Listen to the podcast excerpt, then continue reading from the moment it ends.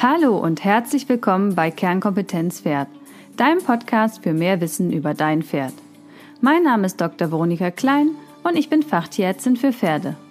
Da mir in der Praxis täglich Pferde begegnen, die aufgrund von Fehlinformationen und oder Unwissenheit erkranken oder sogar leiden, habe ich diesen Podcast gestartet, damit du als informierter Pferdebesitzer dein Pferd nachhaltig gesund erhalten kannst.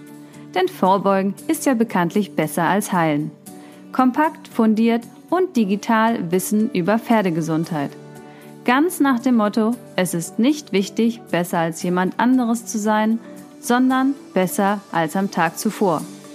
Und in diesem Fall für dein Pferd. Viel Spaß!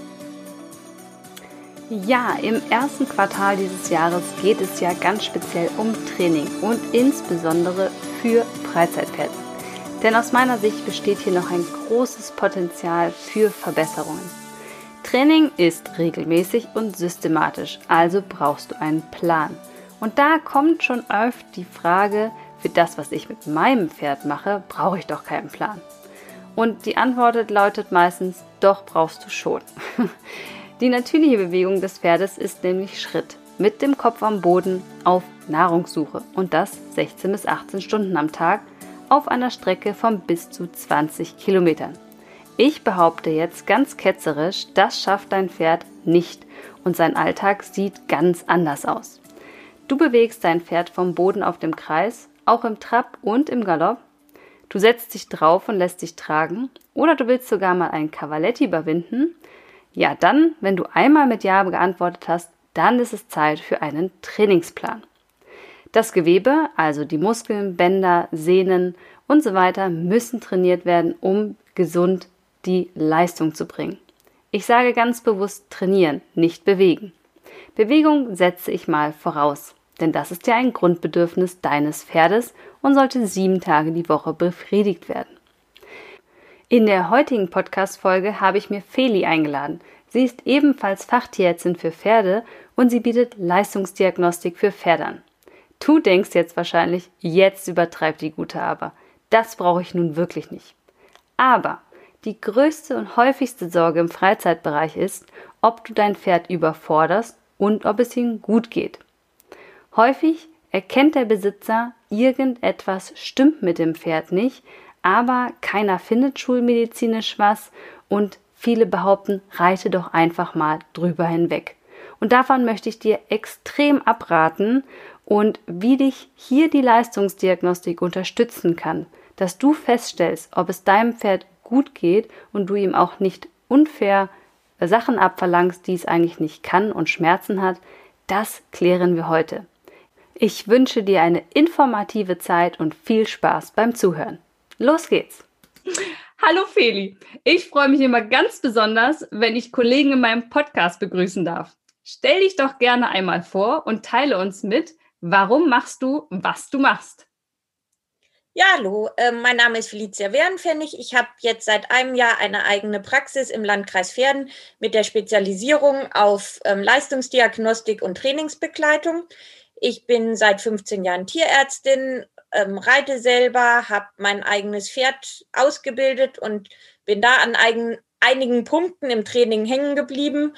Ähm, ja, auch manchmal schmerzhaften Fehlern. Ähm, und in meiner Arbeit ähm, bei der, an der Orthopädie in Wien, an der Uniklinik, habe ich einfach gemerkt, dass viele Pferde viel zu spät dem Tierarzt vorgestellt werden und dass es einfach, ja, wenn man die Lahmheit auf der Geraden am Pflaster sieht beim Führen, ähm, ist der Sehnenschaden so, schon so chronisch und fulminant, dass man eigentlich nichts mehr machen kann oder die Rekonvaleszenz eben, eben ewig dauert. Und daher mein Konzept, dass wirklich jedes Pferd wie ein Sportler behandelt wird, weil es sind alles Sportler und dass wir Krankheiten früher erkennen, um eben einfach das Training anzupassen oder die Haltung und so Krankheiten zu vermeiden. Ja, diese Frustration kann ich auch voll nachvollziehen. Daraus ist quasi dieser Podcast ja auch entstanden, weil ich immer gesagt habe, wenn ich denn mal zum Pferd gerufen werde, ist das Kind ja schon in den Brunnen gefallen. Und irgendwie möchte man ja früher ansetzen. Und da muss man Wege finden, wie man dann natürlich irgendwie diesen Pferden helfen kann. ähm, weil dann, wenn man als Tierarzt ins Boot geholt wird, wie du schon sagst, ist es eigentlich immer schon zu spät. Also da sprichst du mir voll aus der Seele. Das ist wirklich ähm, ein Punkt, der irgendwie schwer zu handeln ist draußen. Und äh, gerade was das Training angeht, da sind natürlich viele Pferde schon in problembehafteten Bereichen. Wenn du sagst, dass du das auf der Geraden, auf der Harten siehst, das sehen ja viele Pferdebesitzer noch nicht oder sie merken es gar nicht oder die Pferde verstecken es ja auch extrem gut. Also ist ja noch nicht mal so, dass es jemand sein muss, der das gar nicht äh, beruflich macht, sondern dass die Pferde es wirklich lange verstecken, dass sie ein Problem haben. Und ähm, ja, wenn wir uns erstmal die Trainingsbereiche angucken, ähm, schauen wir mal ganz vorne, wird mir häufig die Frage gestellt, was ist denn der Unterschied zwischen Bewegung und Training? Das ist eine gute Frage. Ähm, ja, Bewegung ist einfach, für mich ist es einfach freie Bewegung und Training ist einfach, dass der Körper sich jeden Tag verändert ähm, und wir jeden Tag wir selber und dann auch für unser Pferd darauf achten müssen, dass eben der Körper in die richtige Richtung trainiert wird und so gesund erhalten wird, weil es ähm, ja auch rapide quasi bergab geht. Sobald man kein, nicht mehr gezielt trainiert und gezielt Muskulatur oder Ausdauer trainiert, setzt es sich wieder auf den Nullzustand und ähm, genau, so ist es ein lebenslanges Training und Gesunderhalten für Pferd und Reiter. Ja, da kann ich auch so kurz erzählen, so aus meiner Schwangerschaft. Es ist ein bisschen frustrierend, wie schnell man aus dem Trainingszustand wieder auf Null runtergeht. Ähm, da muss man schon äh, doch einen systematischen Plan haben, um da wieder nach vorne zu gehen. Gerade bei den Pferden finde ich, ist dieses Trainingsthema eigentlich noch total unterrepräsentiert. Also gerade Trainingslehre wird ja, gibt es wenig Literatur zu, das mal zum einen für Pferde explizit. Und deswegen glaube ich, haben wir relativ viele, auch im Freizeit- wie auch im Sportbereich, wo die Pferde unter- oder überfordert sind. Ähm, aus deiner Praxis heraus, was siehst du da an Schäden aufgrund dieses fehlerhaften oder mangelhaften Trainings? Also ähm, ich glaube, das Hauptproblem ist, dass im Pferdesport zu viel quasi Wert gelegt wird auf das Erreichen von Klassen und es geht darum, den Reiter zu verbessern und die Lektionen zu verbessern. Aber im Prinzip sind ja, ist die Abfrage der Lektionen ja nur ähm, das Resultat von einem guten Training. Und das ist aber, glaube ich, noch nicht ganz so in den Köpfen angekommen. Und ich muss auch gestehen, dass es für mich erst klar geworden ist, ähm, ja, so im Laufe des Studiums, Studiums und im Laufe der Arbeit. Ähm, was ich für Schäden sehe, ich glaube, das größte Problem ist einfach lustlose Pferde aus verschiedensten Gründen, entweder wegen zu eintönigen äh, Training, wegen irgendwelchen muskuloskeletalen Problemen wie eben geringgradigen Lahmheiten oder Lahmheiten hinten beidseits, die merkt der Reiter nicht. Und die Pferde verlieren einfach, wenn man die ganze Zeit, ja, bisschen, auch wenn es nur ein bisschen zwickt, aber man verliert einfach die Lust am Arbeiten. Ähm, dann eben, was ich schon gesagt habe, die Fesselträgerschäden sind, glaube ich, von jedem Tierarzt das gefürchteste, weil man weiß, dass wenig Pferde wirklich dann zurück in den Sport kommen. Und sonst, ja, von bis. Ähm, einfach nur ein unpassender Sattel, Magengeschwüre auch gut vertreten.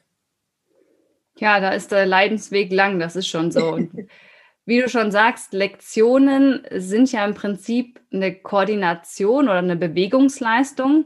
Ähm, das den Pferden beibringen geht ja relativ schnell. Aber das Training, dass diese Lektion dann langfristig gesund erhalten auch ausgeführt werden kann, das stimmt. Darüber wird dann nicht mehr viel gesprochen und auch nicht viel geschrieben. Also ich denke, da kann man auf jeden Fall noch einiges optimieren. Also ich, ich glaube, eben diese ganzen chronischen Verschleißerscheinungen, die Traversale wird halt nicht besser, wenn man sie das 20. Mal reitet und das Pferd die Kraft schon längst verloren hat, sondern sie wird wahrscheinlich besser, wenn man eine Woche lang was ganz anderes macht, zum Beispiel durchs tiefe Unterholz stapfen im Schritt ähm, oder ja, mal einen flockigen Galopp. Also wir sagen, ähm, man, die Lektion an sich ist eigentlich nicht zum Üben, sondern nur zum Abrufen, ob das Training bis dahin richtig war. Wenn wir jetzt schauen wollen, ob wir unsere Pferde unter- oder überfordern, wie kann ich das denn genau messen und wie kann hier auch deine Leistungsdiagnostik ähm, unterstützend wird helfen? Ähm, das ist tatsächlich relativ schwierig, ähm, es zu unterscheiden zwischen Unter- und Überforderung, weil ähm, die Pferde jeweils lustlos werden. Wirkliche Überforderung, also im Sinne von ähm, Übertraining, ist wirklich selten, muss man sagen, ähm, aber eher Überforderung im Sinne von eben, was ich gesagt habe, kontinuierlich das Gleiche und eigentlich zu viel Kilometer ohne Effekt. Und ähm, mit der Leistungsdiagnostik kriegt man halt einen guten Gesamtüberblick. Also ich habe die auf, ähm, es gibt ja die Leistungsdiagnostik fürs wirklich Hochsportpferd mit Intervalltraining und ähm, ich habe das ein bisschen runtergebrochen auf einfach eine Gesamtübersicht über unser normales Reitpferd, wo die Pferde mir aber auch vorgeritten werden und ähm, man dann wirklich sagen kann, an welchem Organsystem es ähm, hakt. Aber was man auf jeden Fall in der Praxis anwenden kann, ist ähm, die Regenerationszeit, dass man den Puls nimmt, direkt nach Anstrengung und dann ähm, schaut, wie schnell sich der erholt. Wie schnell sollte der sich wieder äh, erholen für ein normales Reitpferd? Was sagst also du da so als Daumenregel? Der sollte ungefähr in, also in fünf Minuten auf der Hälfte sein und nach einer Viertelstunde wieder in der Norm, also sprich unter 40. Und wenn er quasi hoch bleibt, haben wir dann schon Hinweis auf Schmerzen. Auf Schmerzen oder auf Übertraining. Also wenn die wirklich übertrainiert sind ähm, oder überanstrengt über eine lange Zeit, dann haben die auch eine sehr schlechte Regenerationszeit. Und deswegen empfiehlt es sich auch eben da nicht erst drauf zu gucken, wenn das Pferd krank ist oder wenn es eben nicht mehr die Leistung bringt, sondern jeder Körper ist ja ganz ähm, ja, hat so ein bisschen abweichende vielleicht von der Norm, dass man das Pferd auch schon in der Aufbauphase begleitet oder während der ganzen Reitphase, dass man immer mal wieder den, den Puls kontrolliert und ähm, sieht, was ist für mein Pferd normal und in welche Richtung verändert sich das. Ja, ich ähm, reite ja selber oft mit Pulsuhr so aus der Vielseitigkeit. Und ich muss auch sagen, was du sagst, mentale Überforderung, das merke ich relativ schnell bei meinem, wenn der quasi anfängt, unkonzentriert zu werden oder müde zu werden. Aber ausdauertechnisch ihn zu überfordern, das ist relativ schwierig. Und wenn ich mir die Trainingszonen dann angucke und denke, boah, jetzt hast du heute richtig mal was geleistet, dann hat das Pferd so nicht so viel geleistet, was das, den Pulsbereich angeht. Also mental natürlich schon aufgrund dem, was man gemacht hat, wenn man jetzt in der fremden Umgebung ist oder schwierige Sprünge hatte aber wirklich ausdauertechnisch, dass der Puls so hoch geht, dass man sagt, er hat sich wirklich in der maximalen Kapazität bewegt, das kriege ich fast gar nicht hin, muss ich sagen. Also äh, da, da denke ich immer, ich tue mehr mit ihm, als es dann in Wirklichkeit ist. Ist das auch deine Erfahrung draußen? Genau, also ähm, deswegen habe ich eben auch diesen Test so ein bisschen runtergebrochen, weil man soll ja, ähm, die Pferde sollen ja eigentlich auf einen Puls für, von über 160 kommen das schafft keiner in der Reitbahn. Also ähm, da muss man wirklich schon Galopp, Galoppstrecke vor sich haben und sich selbst, da muss, müssen die Pferde sich schon anstrengen und der Reiter. Ähm, also genau, dass die Pferde wirklich in einen höheren Bereich kommen, ist auch selbst im Test relativ selten. Und ähm, du betreust ja dann wahrscheinlich auch Pferde, die jetzt in die Reha reingehen. Ähm, sprich, dass wenn die mal krank waren und wieder antrainiert werden, und dann würde man ja auch gar nicht wollen, dass die wahrscheinlich in so einen hohen Bereich gehen, weil die ja für den Bereich auch noch gar nicht fit genug sind. Genau, genau. Deswegen habe ich das eben auch, ähm, normalerweise sagt man ja so und so lang in einem bestimmten definierten Tempo. Aber ähm, auch das habe ich eben, ich habe es nur auf die Gangart beschränkt, aber dass man da so eben abhängig vom ähm, Ausbildungsstand und Alter und eben Trainingszustand, wenn die Pferde gerade im Aufbau sind, dass man dem eben ähm, da Rücksicht drauf nehmen kann. Und normalerweise enden die Tests in entweder Springen oder dann versammelnden Lektionen. Und das ist eben bei den jungen Pferden oder bei den ähm, Aufbaupferden auch draußen. Das wird dann auch nicht gemacht. Alles klar. Ja, also Leistungsdiagnostik assoziiere ich in meinem Kopf immer schnell mit Profisportlern oder Turnierreiten ab, sagen wir mal, der Klasse M oder S. Ähm, nimm uns doch mal mit in deine Praxis. Ähm, welche Probleme kannst du denn aufdecken und lösen, die jetzt gar nicht mit dem Profisport was zu tun haben? Ja, wie ich schon gesagt habe, also ich, ähm, mein Ziel ist quasi, alle Organsysteme einmal einen Überblick zu bekommen. Und deswegen ist es auch wichtig, das Komplettpaket quasi zu untersuchen. Ähm, es macht für mich keinen Sinn. Also nehmen wir jetzt mal das Beispiel eigentlich das meiste fängt ja an, dass den Reitern irgendwas auffällt, irgendwas stimmt nicht. Ja. Und was macht man dann eigentlich? Äh, man geht irgendwie zur Stallkollegin, die gibt einem noch ein Pülverchen. Der Reitlehrer sagt vielleicht, du musst ähm, die und die Keramikdecke oder was auch immer drauf machen, dann wird er lockerer.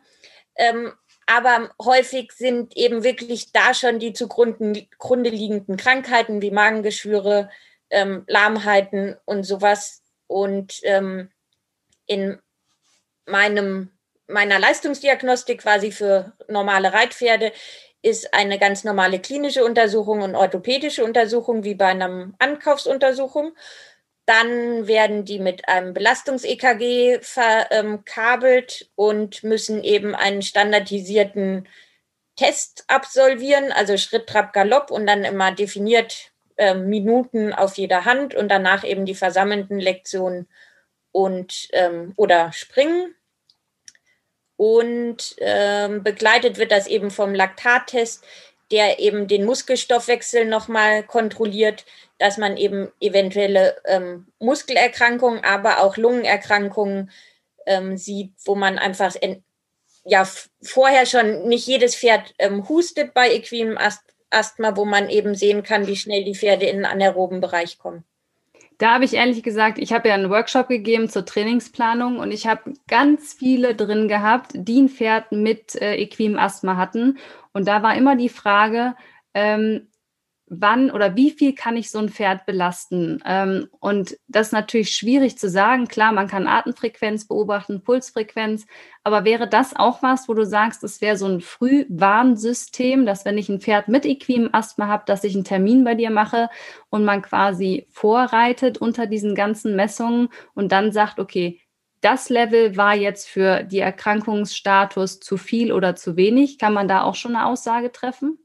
Genau, also ähm, gerade oder wenn man Pferde nach sowas ähm, in einen anderen Stall umgestellt hat oder mit der Behandlung abgeschlossen hat, dass man sieht, ist es wirklich vorbei, weil wie gesagt, viele husten ähm, gar nicht mehr oder nur noch einmal dieses Anstoßen und ähm, so kann man die Pferde dann eben auch im Aufbau wieder begleiten, e-, eben was du sagst. Ist das Training so in Ordnung oder ist es schon zu viel? Ich habe zum Beispiel auch eine Freundin, die hat jetzt ein Pferd mit, ähm, da haben wir in der Endoskopie gesehen, dass wir eine ähm, Kehlkopflähmung haben. Aber der hat eigentlich nie einen Ton gezeigt, der war auch im Training, aber hat immer nur ein bisschen Nasenausfluss gehabt. Und jetzt hat sie natürlich gesagt, sie ähm, hat total das schlechte Gewissen, weil sie gar nicht weiß, ob er nicht einfach so artig war, dass er das gebracht hat an Leistung, was er kann, sie ihn aber überfordert hat. Würdest du das in den Werten schon sehen, wenn der zu viel getan hätte für seine Erkrankung? Ähm, ja, genau. Also eben bei ähm, Kehlkopfpfeifern, also gut, bei dem hat man es jetzt nicht gehört, aber häufig ist da ja die Frage, ist es nur ein Schönheitsfehler oder ist es wirklich leistungslimitierend? Und häufig ist es dann ja, dass die Pferde, dass es quasi erst schwierig wird, wenn die in Versammlung und Beizäumung laufen. Ähm, aber damit könnte man eben auch schauen, ja, ein gutes Gefühl für den Reiter und fürs Pferd, weil man weiß, okay, wir sind in einem Trainingslevel, dass er gut mitmacht und das Pfeifen ist wirklich nur ein Schönheitsfehler. Das heißt, wenn es nur ein Schönheitsfehler ist, bleiben die Pulswerte normal, die Laktatwerte ja. normal und ansonsten würde das quasi alles ansteigen. Ja. Das heißt, wir haben jetzt schon mal äh, Kehlkopfpfeifen und äh, Lungenarten, also Atemwegserkrankungen bei Pferden. Genau. Äh, wie sieht es denn bei grundsätzlich Schmerzen aus? Oder du sagtest auch Magengeschwüre. Was, was passiert da, wenn die Pferde dann beim Reiten sind und du bist im Test? Genau, also da ähm, zum einen ähm, steigt die Herzfrequenz, dann werte ich ja das EKG danach auch noch auf die Herzfrequenzvariabilität aus.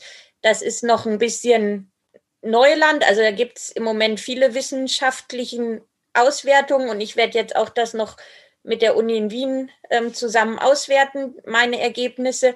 Aber es ist halt noch etwas sensitiver als ähm, die Herzfrequenz. Dann haben wir noch äh, Herzerkrankungen, war mir noch eingefallen.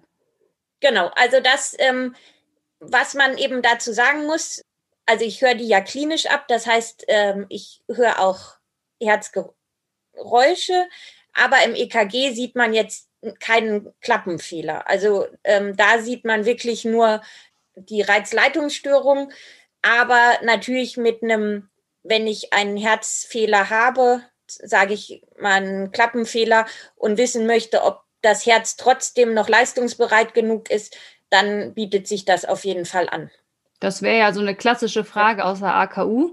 Genau. Ne? Wenn ich jetzt ein Herzgeräusch höre, muss ich ja am Ende das Pferd weiter äh, verweisen auf einen Spezialisten.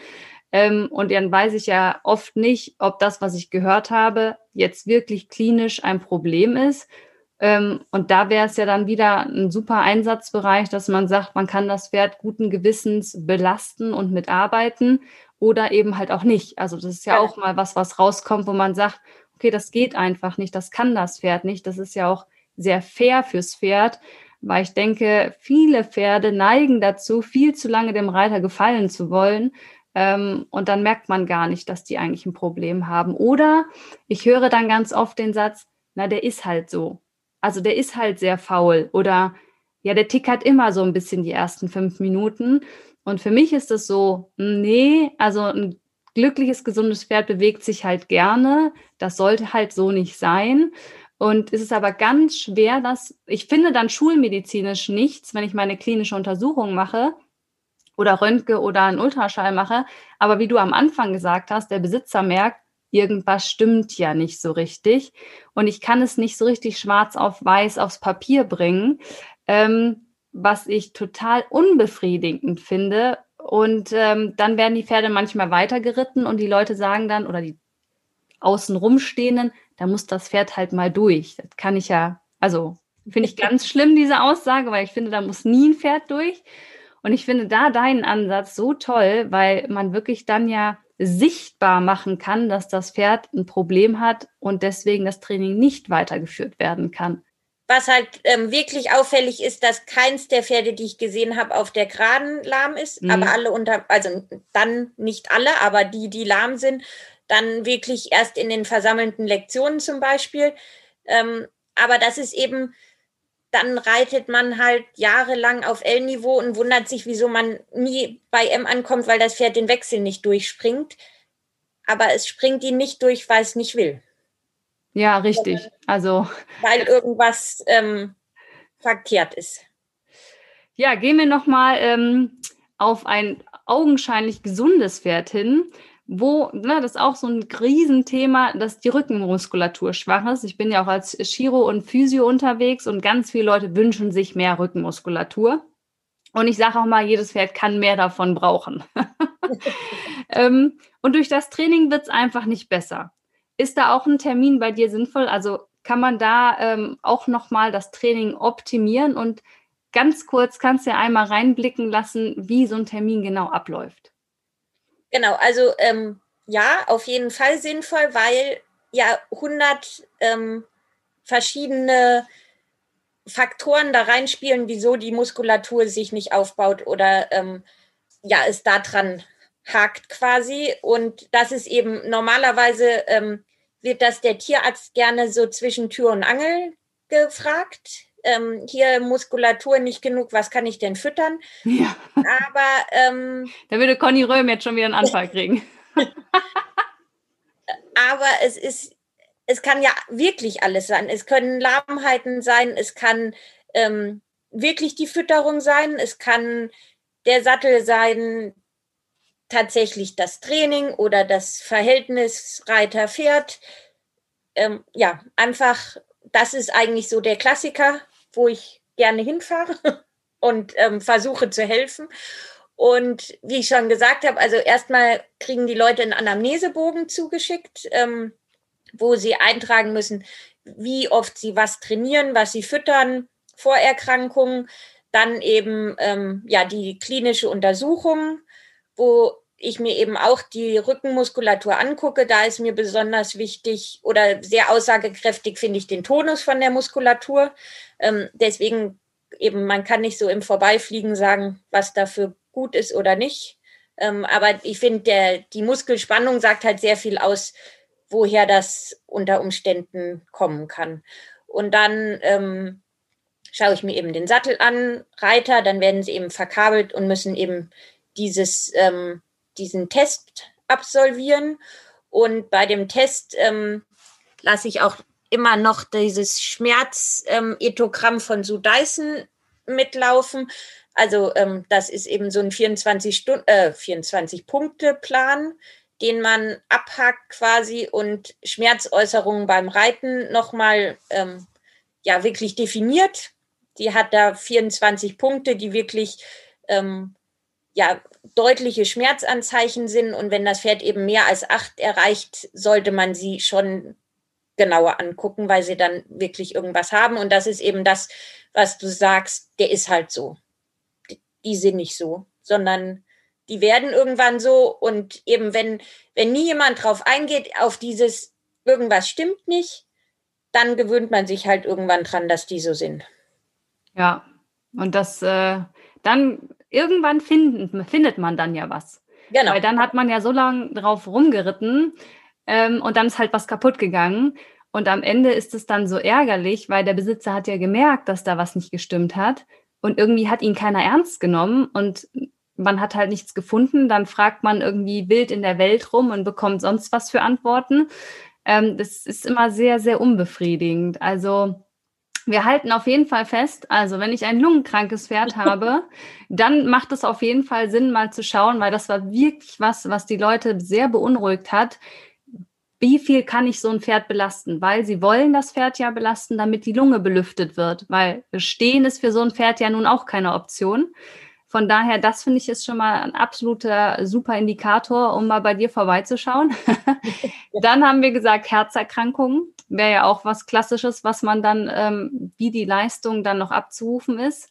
Lahmheiten oder orthopädische Schmerzen im Allgemeinen. Magengeschwüre habe ich auch oft die Frage, ähm, weil wenn die das einmal hatten, hat man natürlich immer die Angst, dass das wiederkommt. Und ähm, das wäre auch nochmal ein Anzeichen, dass man, dass das Pferd Schmerzen hat über diese Messung, über diesen Bereich. Hm, Habe ich was vergessen? Das waren okay Kopfpfeifer. Okay Kopfpfeifer und ich würde noch dazu einfach Rittigkeitsprobleme, mhm. weil die häufig ja organischer ähm, Natur sind und man dann eben frühzeitig, bevor man das Pferd sauer macht, frühzeitig eingreifen kann. Und mein Konzept ist eben lieber früher umfassend untersuchen, als, ähm, also weil ich eben, in, als ich noch normaler Tierarzt quasi war, oft dann das hatte, dass die Leute am Schluss dann gesagt haben, ah, jetzt haben wir aber schon so viel Geld in mhm. die Pulverchen und in das und das vertan, jetzt haben wir eigentlich auch keine Lust mehr. Und dass man einfach frühzeitig schaut, ähm, dann auch eben einmal gezielt in diese Untersuchungen investiert und dann aber weiß, okay, in die Richtung geht es jetzt weiter. Und ähm, so viel kann ich den jetzt belasten und dann schauen wir in einem halben Jahr eben nochmal.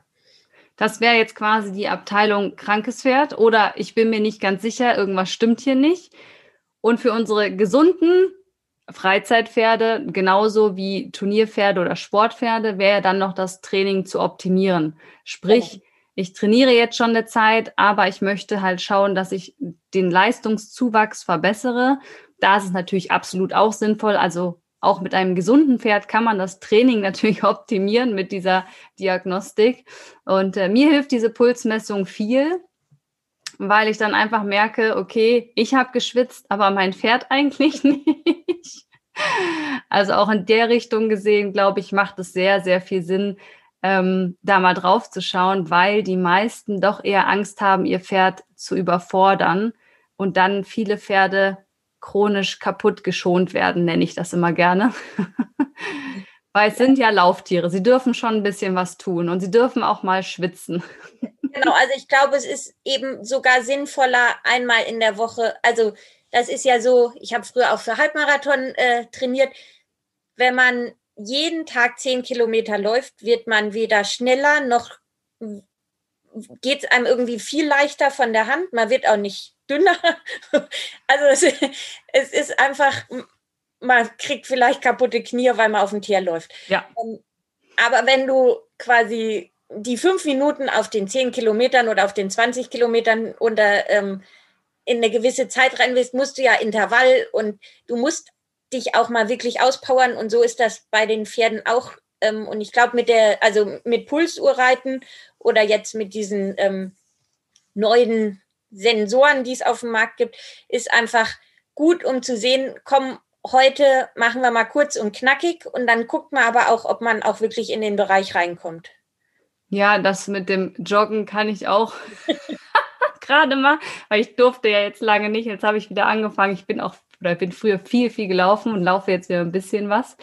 Aber man muss seine Bequemlichkeit aufgeben, um weiterzukommen, sage ich mir jeden Morgen, wenn ich die Laufschuhe anziehe. Nein, nicht jeden, das wäre übertrieben. Sagen wir so zwei das bis dreimal die Woche. genau. Aber man muss auch mal einen Sprint hinlegen. Ich gehe dann immer mit meinem Mann laufen, weil der läuft so schnell, da bin ich immer völlig daneben nach dem Lauf. Oder ich nehme jetzt den Kinderwagen mit, weil der wiegt so viel. Und das ist deutlich anstrengender zu laufen, als wenn ich ohne laufe. Also das ist dann meine Intensitätssteigerung. Ich habe mir jetzt schon überlegt, ob ich mir einen Gurt fürs Bobbycar um den Bauch oh. binde. Das ist aber das ist die Steigerung. Intensiver. Da bin ich noch nicht angekommen. Ja, sehr cool. Vielen Dank auf jeden Fall schon mal für deine Einblicke. Was möchtest du den Hörern noch als Tipp zum Thema Training mitgeben? Ähm, ja, also ich glaube, das Wichtigste ist, dass man sich der Ver Verantwortung bewusst ist, dass man ein Lebewesen nutzt, um Spaß zu haben. Und das Training ist eben dafür da, dass man das Pferd gesund erhält. Ähm, das heißt, jeder sollte sich Gedanken über Training machen und über das Konzept. Dann für mich ist das A und O ähm, ja Abwechslung und wie in deinem Kurs auch quasi ja schon hervorgehoben, dass es alles individuell ist. Das heißt, jeder Pferdreiter, wenn man keinen Bock auf Bodenarbeit hat, macht es halt auch keinen Sinn. Manche Pferde haben da auch keinen Spaß dran. Ähm, und so muss jeder seinen Weg finden. Aber es gibt ja heutzutage genug, ja, wo man sich weiterbilden kann, wo man sich einfach Ideen holen kann. Ja. Ja, die Welt ist bunt geworden in der. Reiterei. Das ist so. Ja, sehr schön. Abschlussfrage im Podcast, wie immer. Als Pferdemensch gilt lebenslanges Lernen. Wo kann der Hörer sich denn noch weiterbilden? Am besten natürlich im Moment online aufgrund von Corona. Hast du noch einen ultimativen Tipp? Ähm, keinen ultimativen Tipp, aber wie gesagt, es gibt genug Plattformen. Ähm, also dank dir habe ich jetzt bei 360 Grad auch vorbeigeschaut. Ja. Das fand ich auch. Liebe äh, Caro. Hm? Genau, wirklich gut. Ähm, dann finde ich WeHorse einfach gut, weil es einfach ja wirklich bunt gemixt ist und man sich einfach neue Impressionen und ähm, Ideen holen kann und das wirklich schön aufbereitet ist. Ähm, dann finde ich tatsächlich diese Sensoren gar nicht schlecht. Ähm, erstens, weil man ja über die Apps auch, äh, also Equisenz oder ähm, der Sättelclip, ähm, weil man da einfach über die Apps auch wieder Ideen bekommt, was man ähm, verbessern kann oder wie man drauf äh, arbeiten kann, dass, dass zum Beispiel die Ausdauer besser wird. Und ja, und wenn man noch mehr über Leistungsdiagnostik erfahren will, gebe ich natürlich auch regelmäßig Seminare, also oder Webinare. Ich würde sagen, wir verlinken alles von dir in den Show Notes. Du hast ja auch noch ein, äh, genau, regelmäßig Webinare und das setzen wir auch in die Show Notes, wenn die Leute sich da noch mehr informieren wollen, ähm, dass sie da bei dir auf jeden Fall auf Instagram, nee, auf Facebook, ne, auf jeden Fall vorbeischauen. Da findet man immer deine Termine. Also das verlinke ich auf jeden Fall alles runter und ich denke, für jeden war heute was dabei. Bedanke mich ganz herzlich bei dir für deine Zeit und dann würde ich sagen, sehen wir uns hoffentlich nach der Corona-Zeit mal live. Mach's gut, meine Liebe. Tschüss. Danke, tschüss. So, ich habe nach dem Interview mit der Feli auf jeden Fall einige Patienten im Kopf, die ich mal bei ihr zur Diagnostik vorbeischicken werde. Und ja, wenn du auch das Gefühl hast, dass mit deinem Pferd vielleicht irgendwas nicht stimmt und du aber nicht ernst genommen wirst, dann ist vielleicht auch für dich und dein Pferd die Feli eine Option, um den Test zu machen, ob dein Pferd sich wohlfühlt und du es belasten darfst.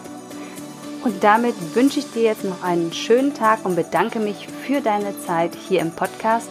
Und wenn dir die Folge gefallen hat, dann teile doch gerne deine Aha-Erlebnisse mit uns auf Social Media. Wir freuen uns über deine Rückmeldung. Bis dahin, deine Veronika.